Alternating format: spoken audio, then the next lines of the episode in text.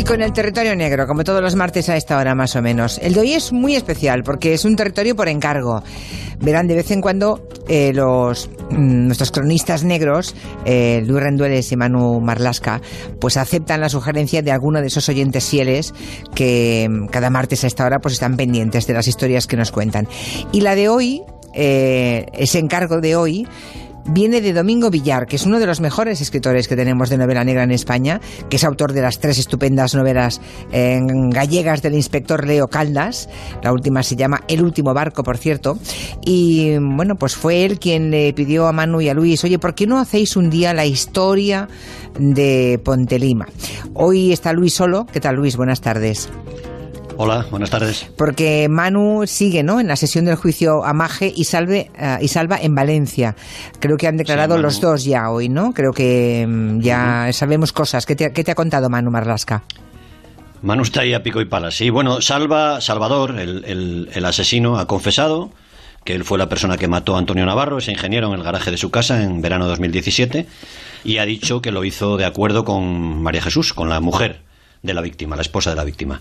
Después ha declarado María Jesús, que es la mujer que más atención ha traído en toda esta historia, y creo que ha hecho una defensa inteligente porque ha venido a decir que sí, que era una mujer infiel, que sí, que era una mujer mentirosa, pero que no es una asesina. ¿no? Entonces ahí se juzga solamente el delito. Lo que pasa que hay bastantes pruebas en su contra, algunos indicios y todo esto lo verá el jurado a partir del viernes. Ya.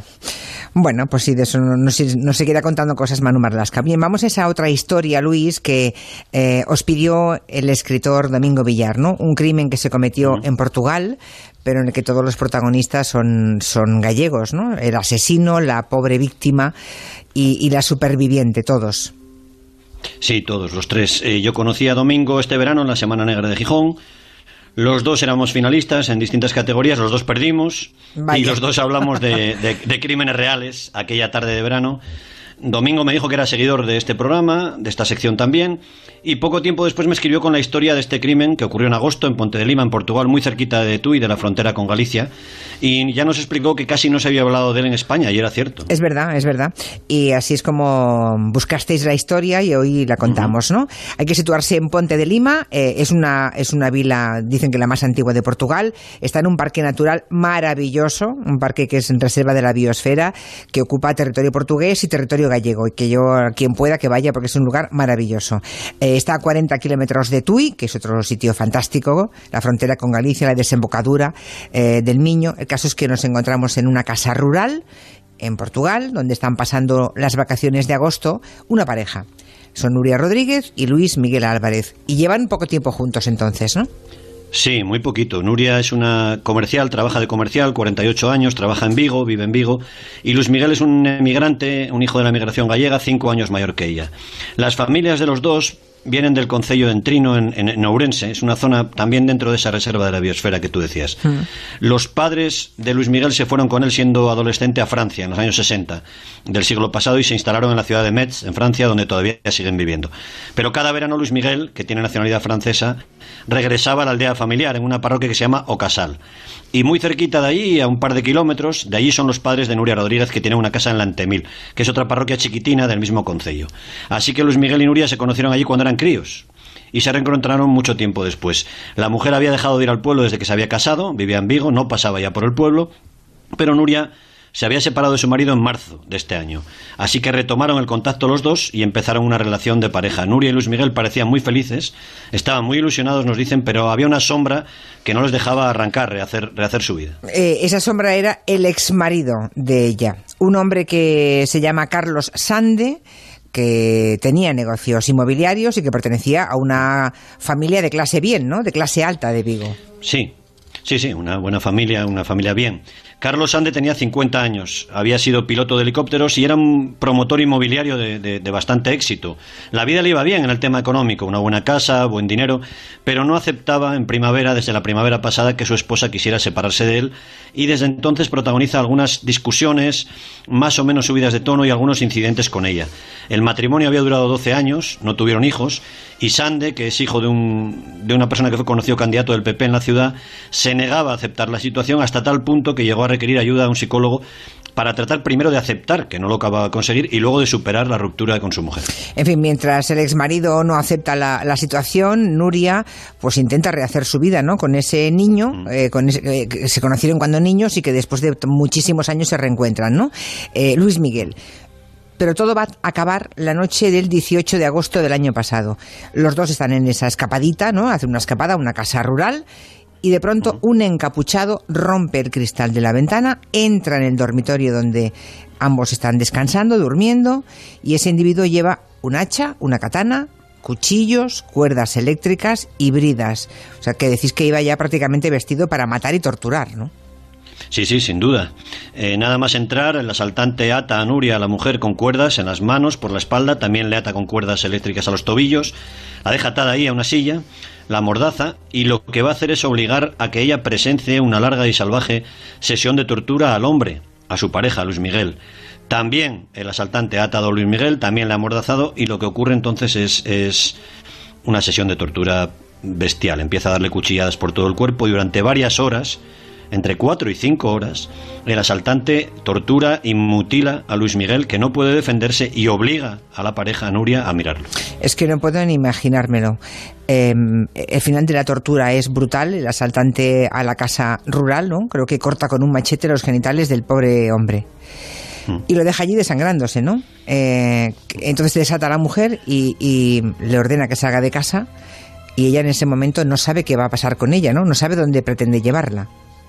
Sí, pero evidentemente se la quería llevar secuestrada y, vamos, la vida de Nuria corría muchísimo peligro. En ese momento ocurre un golpe de, suerte para ella que también además lo va a aprovechar de una forma muy, muy decidida, muy valiente.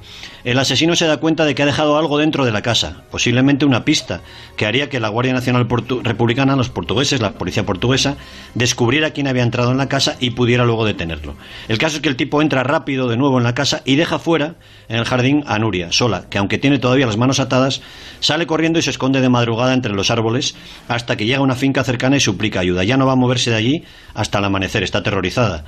Han asesinado a su pareja y ella sabe que ha sido su marido, su ex marido. O sea, lo ha reconocido, lo ha reconocido perfectamente. Él se quita, no, él se quita la capucha cuando entra y está segura de que su intención era llevársela a otro lugar, posiblemente para torturarla también y matarla.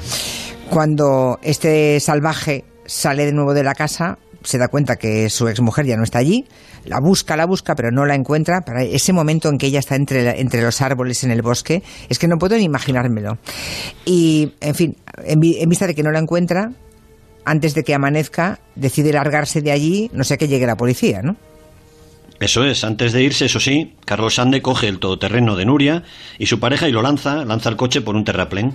La policía portuguesa recibe luego el aviso de un vecino de que hay un vehículo abandonado en una zona extraña y este gesto de Sande del asesino es una señal de frialdad y de sangre fría, porque él sabe que ella está en el monte, ha intentado cazarla, está escondida entre los bosques, pero como no la encuentra, al menos la deja sin coche, la deja sin, sin, sin vehículo, sin forma de salir de allí. ¿no?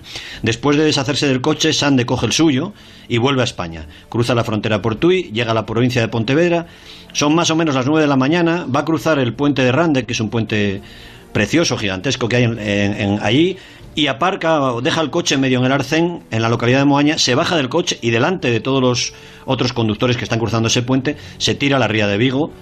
Ellos estaban quejando del atasco que estaba formando. Salvamento Marítimo va a rescatar poco después el cadáver del asesino. Madre mía, la policía portuguesa llega mm, a la misma hora en que él se estaba suicidando a la casa rural, al escenario terrible de ese crimen y de esa tortura.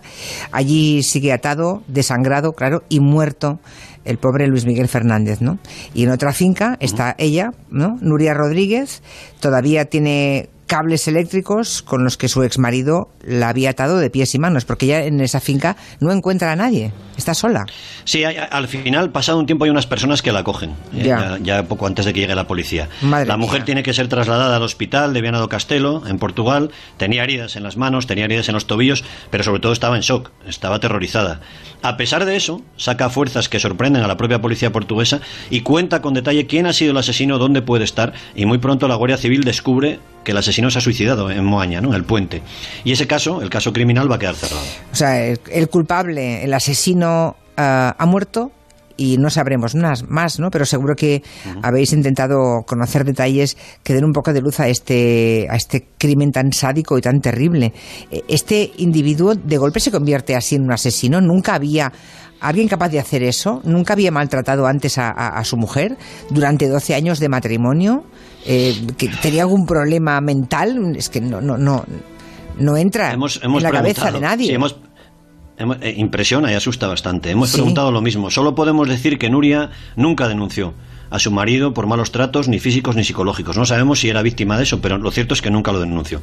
Carlos Sande, al que de crío le gustaba mucho tomar espinacas, quería ser como el marinero Popeye, sus amigos le llamaban así, el espinacas, no era, y esto es muy importante, ningún enfermo mental. La inmensa mayoría de los enfermos mentales son pacíficos. Exacto, exacto. Y la inmensa mayoría y la inmensa mayoría de los asesinos de mujeres son hombres sin trastornos psiquiátricos. ¿eh?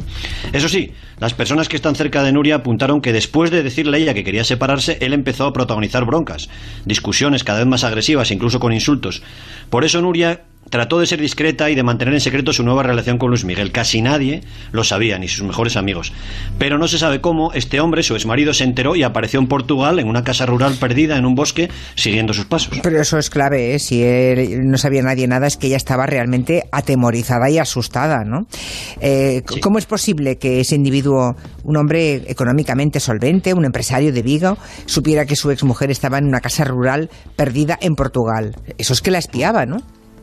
Sí, la espió y siguió todos sus movimientos. Nuria explicaría a la policía que no sabía cómo había llegado hasta allí, pero que tenía que haberla seguido, ¿no? Ella no le había dicho nadie dónde iba ni con quién.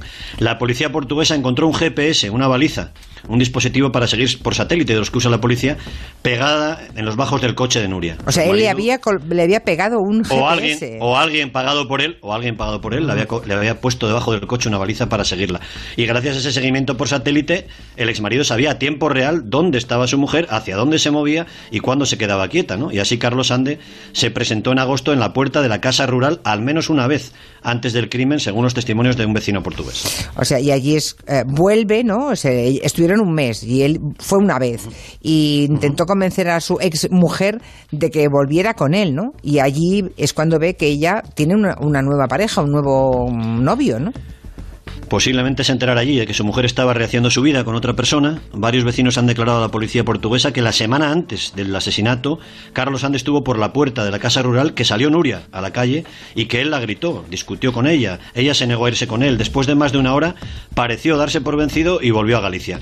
Pero una semana después volvió ya de noche con el hacha, el machete, los cuchillos y todo el arsenal que, Pues una historia tremenda. Dicen algunos oyentes que nos escuchan desde Galicia que en la prensa gallega sí que tuvo suficiente eco y repercusión. En la prensa nacional quizá también, pero mucho más pequeño, ¿verdad? Tenía más, más sordina.